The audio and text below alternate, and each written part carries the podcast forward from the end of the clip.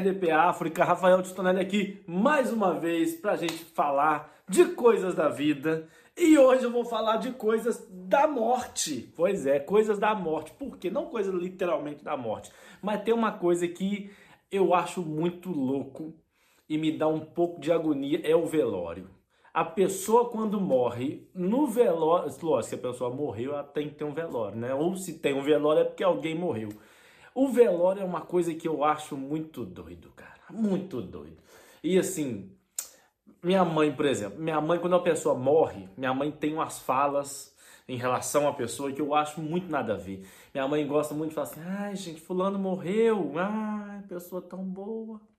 Uma pessoa tão maravilhosa, pessoa de um coração. Podia morrer qualquer vagabundo, qualquer marginal, assassino, serial killer, que minha mãe falava assim, mas tinha uma pureza na alma, né? A gente fica triste quando morre. Minha mãe tem, minha mãe é meio disso. Morreu, vira uma, pessoa gente boa.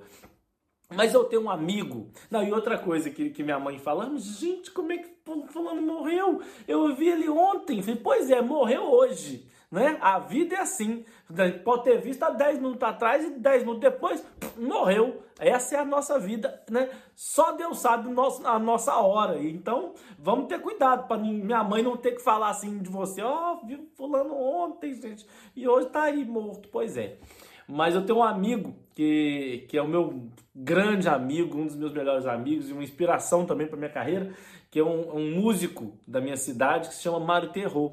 E o Mário Terror é um cara que ele, cara, ele só fala bo bobagem, só besteira nos momentos mais inapropriados. Uma vez a gente estava num velório de um amigo nosso que morreu assassinado, coisa que quase não acontece no Brasil.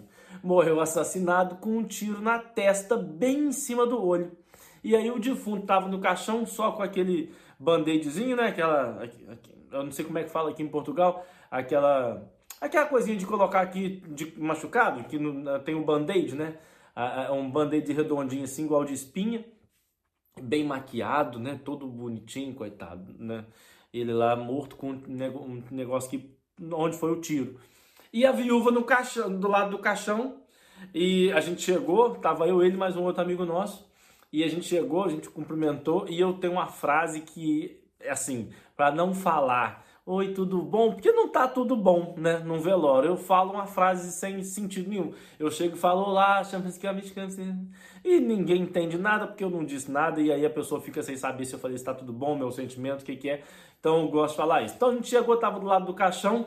E na hora que o Mário Terror viu o nosso amigo ali, deitado, eu tô rindo de nervoso, que eu lembro dessa cena como se fosse hoje com a, a, a, o, o, curativo aqui, ó, o curativo aqui do, do tiro, ele olhou e falou assim: Poxa, que sorte que ele deu. E na hora que ele falou que sorte que ele deu, a viúva tava chorando, ela já levantou, olhou, tipo assim, na força do ódio, falou assim: Eu não acredito que ele tá falando isso. E eu não tive nem reação, minhas pernas bambearam, eu só falei: Oi? E ele falou assim: Pois é, que sorte que ele deu, né? Se o tiro pega dois dedinhos para baixo, ele ficava cego. Eu falei: Meu Deus! É melhor um cego caolho do que morto enxergando, que não vai enxergar nada mesmo. Então, muito cuidado quando forem falar alguma coisa no velório, que isso pode ser uma arma contra você e contra a sua sanidade social. Um beijo e até semana que vem. É carnaval, é carnaval. E normalmente aqui é uma bagunça. Desfiles, concursos e festa. O pessoal também organiza sempre festas de carnaval, com, onde o pessoal vai disfarçado. Só que este ano está complicado, porque eu estou sem dinheiro. Então fui tentar uh, pedir dinheiro emprestado ao senhor Armando. Ele normalmente faz esse tipo de, de serviço com, com juros altíssimos, né? mas quando não há jeito. Só que eu fui lá de máscara. Quando eu cheguei lá, disse ao senhor Armando que precisava de dinheiro e ele disse-me: Tá, tudo bem, não tenho problema. Agora, só que o senhor tem que tirar a máscara para eu saber com quem é que eu estou a falar. Eu disse: Oh, senhor Armando, estamos no, no, período de carnaval, parece que o senhor não tem espírito carnavalesco. Tirar a máscara porquê? Ah, eu vou-te dar dinheiro emprestado sem, sem, sem saber quem é o senhor. Eu disse: Mas estamos no carnaval, o senhor tem que ter esse espírito carnavalesco. O senhor mandou-me embora. Eu saí de lá todo, todo chateado porque não conseguiu dinheiro. Só que ao sair, uma senhora estava a passar, deixou cair uma nota de, de 10 mil. Antes que eu pudesse apanhar a nota, veio um maluco, apanhou, apanhou a nota. Desses malucos que andam aí na, na rua, apanhou a nota. Eu disse-lhe, eu disse ao maluco, oh, oh, desculpa lá, o senhor apanhou o meu bilhete de identidade, pode, pode me entregar. O maluco disse, bilhete de identidade? O bilhete de identidade, o que o senhor tem aí na mão é o meu, é o meu bilhete de identidade. Ele disse, pegou na nota, olhou para a nota e disse-me assim, teu bilhete de identidade, então como é que o senhor se chama? Eu disse, eu chamo Banco Central des États de l'Afrique de l'Ouest. O maluco disse-me assim, ah, e, qual é a tua idade? Eu disse, eu, a minha idade é 10 mil. Ele olhou para a nota, leu o Banco Central des États de l'Afrique de l'Ouest, viu lá 10 mil disse, ah, ah, desculpa lá, toma lá o teu bilhete de identidade. E consegui dinheiro para ir pagar a festa. Agora faltava o dinheiro para, para o disfarce. Quando cheguei em casa, a minha mulher disse-me, olha, arranjei lá um disfarce para ti, pá. Eu disse, ah, bom. Disse, olha, até tens três escolhas. Eu disse, opa, ótimo. Vi, entrei no quarto, vi três botões em cima da cama, brancos. Eu disse, mas que é isso? Ele disse, é pá, tu és preto, podes pôr esses três botões colados no corpo e, e, vais disfarçado de dominó. Eu disse, mas que brincadeira era essa, pá? E ela, ok, já vi que não, não gostaste. Mas tens aqui este cinto branco, bem grande. Esse cinto branco grande para quê? Se podes pôr na cintura e vais disfarçado do, da bolacha Oreo. Mas, estás a brincar comigo? E ela, ok, prontos, prontos. E eu, virei e vi um, um pau bem grande. Disse, Esse pau é para quê? E ela, nem, nem, nem, vou, nem vou dizer. Eu disse, não, já agora que estás com, com, com com essas parvícies, diz, diz, lá, esse pau é para quê? Ele disse, ah, é, estava a pensar, podias ir de Magnum. E eu arranquei em cima dela, ela disse, tu não tens um espírito carnavalesco, pá. Prontos, pá, estão a ver? Fiquei sem, sem a festa. Enfim, pelo menos tinham 10 mil para ir, para ir beber qualquer coisa. Tá, tchau, bom carnaval, pessoal. Mas, verá, vocês, essa maneira de dar nomes crianças, estão a apanhar onde, pá? Não vale a pena, temos que ter cuidado com os nomes que a gente dá aos nossos filhos, pá. Hein?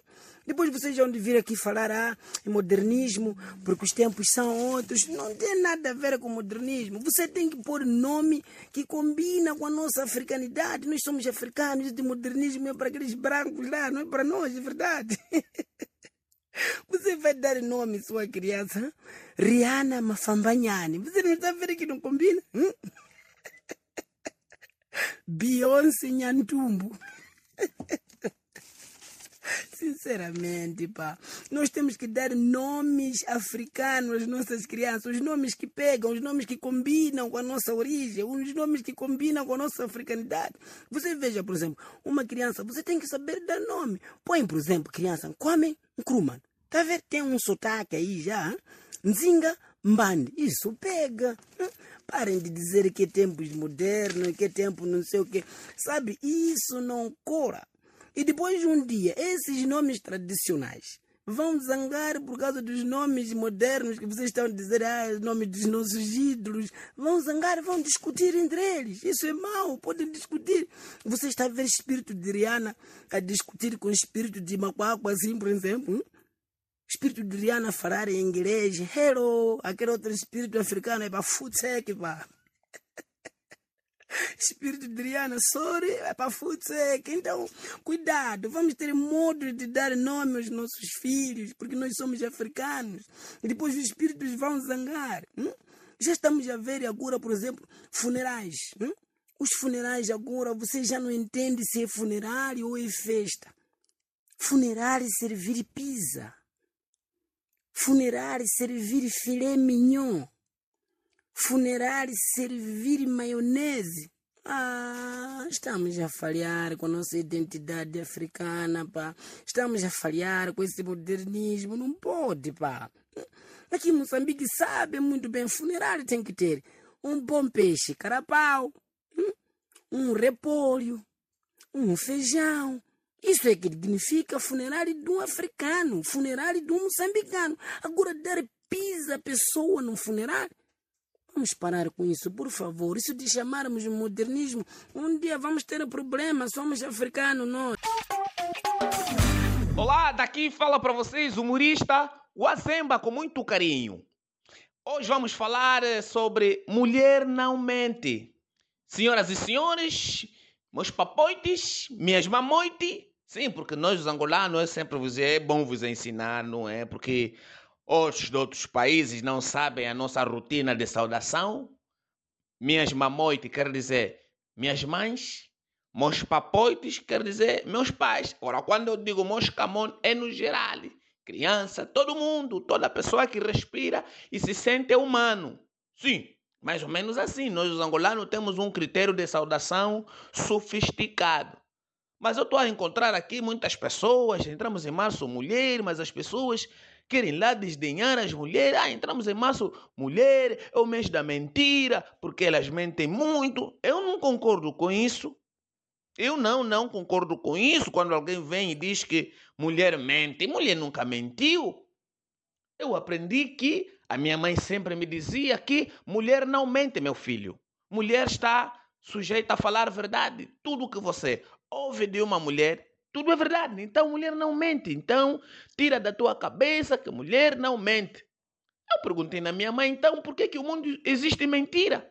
Aí a minha mãe disse para mim, porque existe homem. Eu disse, mas mãe, será que esse homem que mente? Sim, meu filho. O homem mente quando está a conquistar uma mulher. Todas as mulheres sabem.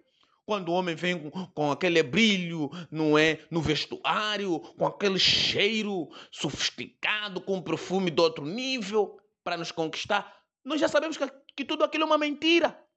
Mas mãe, por que que vocês aceitam? Porque nós gostamos que nos mentem. Porque vocês vão pensar que são as pessoas mais inteligentes. Não, filho, mulher não mente. Mulher é cautelosa. A nível mundial, em Angola é o sítio onde você encontra as melhores mulheres do mundo. Da parte norte, da parte sul. Por isso, meu filho, sempre que alguém te perguntar entre homem e mulher, quem mais mente, não tenha medo de responder. Diga que é o homem. Ah, mas eu disse, mãe, mas mãe vai ter que me explicar uma coisa. Vai ter que me explicar uma coisa.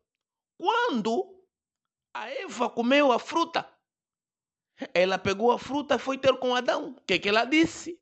Adão, que me deu essa fruta, foi a serpente. Foi a serpente que me deu esta fruta e eu comi. A fruta proibida. Foi o que a Eva disse, mas eu sei que mulher não mente. Sim, meu filho, foi assim. Foi a serpente que pegou a fruta, disse na Eva: toma e come. Tá bem, mãe, até aí eu entendi. Me fizeste entender que a mulher não mente. Mas, mãe, a serpente não tem braço. Quem deu a fruta na Eva? Passei! Ei, mori pessoal, tudo direto? Daqui quem vos fala sou eu, Lídio Cabo Verde. Como que vocês estão, go? Estão direto? Esta vida, caindo e engravidando mais ou menos.